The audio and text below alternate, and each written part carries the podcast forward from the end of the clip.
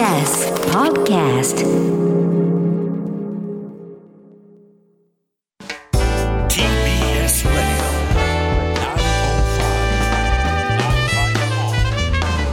Radio 動かす TBS ラジセッションウトロ地区の放火事件の初公判被告が容疑認める去年8月在日コリアンらが長年暮らす京都府宇治市のウトロ地区の住宅に火をつけたとして放火などの罪に問われた22歳の男の初公判が今日京都地裁で開かれました。去年7月には在日本大韓民国民団の愛知県本部と名古屋韓国学校にも火をつけ、施設を損傷したとする建造物損壊などの罪でも起訴されており、男はどちらも事実で間違いございませんと、いずれの起訴内容も認めています。一方、検察側は、被告は職場に馴染めず、退職したことへの憂さ晴らしをしたいと考え、どうせなら社会の注目を浴びたいと火をつけたなどと指摘。また関係者からは民族に対する別種感情が動機となった憎悪犯罪、ヘイトクライムだと指摘する声が上がっており、ウトロ地区の被害住民側の弁護士は閉廷後、裁判所は被告の悪感情を事実認定し、量刑判断の上場としてほしいと述べました。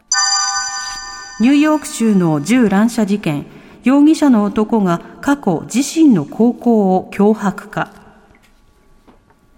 アメリカ・ニューヨーク州のスーパーマーケットで14日、10人が死亡した銃乱射事件で、容疑者として拘束された18歳の白人の男が、去年6月、自身が通っていた高校で銃乱射事件を起こすと脅迫していたと AP 通信が伝えました。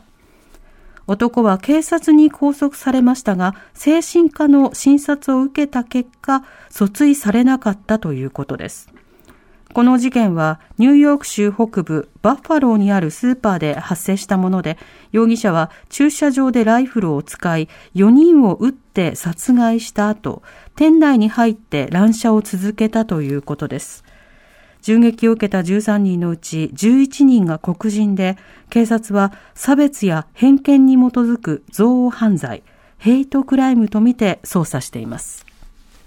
まあね、今、ニュースの中でも2つほど、この憎悪犯罪、ヘイトクライムっていう言葉が出てきましたね。はいまあ、この京都のウトロ地区の放火の話は、まあ、セッションでもね、安田光一さんなんかが、はいあの、いろいろと発言されてましたけれども、まあ、起訴内容を認めるということですけれども、まあ、この犯人は、えーその在日コリアンに恐怖を与える狙いがあったと。そういうふうに考えられても仕方ないっていうような言い方を供述もしてましたけれどし、まあその一方で最後のニュースにあったね、このアメリカのはい銃乱射事件のいろいろニュースを見てますと、この容疑者は、このボディアーマーという、まあ、防護服を身につけて、つまりもう最初から、まあそのつもりでいて、まあそれで防護服着てますからね、その銃を撃ったにもかかわらずあちら側は、まあ、乱射を続けたという、まあ非常に痛ましい事件なわけですけれども、まあこの今入っている情報でも、まあこれまでにあった同じような事件を、まあ真似ると。こういった事件ずっと連続してますから、まあ2011年ノルウェーであったり、2019年ニュージーランド、まあアメリカでも18年にペンシルベニアであったり、まあテキサスであったりと、まあこう、僕らがね、こう定期的にどうしても目にしてしまうニュースであるし、それに対して、まあバイデンさん、まあいかなるテロも許さないという言い方をするんですけれど、まあそういうことがこう繰り返されてしまうっていうのをずっと見続けるっていうのは本当に、こう心が痛みますけれども、なぜこの差別構造というものがずっと維持されてしまうのか、ましてや増幅してしまうのか、やっぱりそれは一つ一つの事件について、きちっとなぜ起きたのか、それがどこで継続してしまっているのかっていうことを追いかけないといけないので、まあ本当にこういったニュースっていうのは当然ですけど、慣れたくないし、その根本にどういう問題がまだ眠ってるのか解決できてないのかっていうところを考えないといけないですよね。だからこの、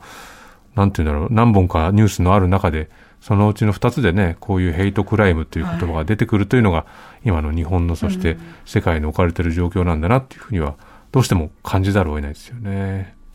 TBS Radio「発信型ニュースプロジェクトセッション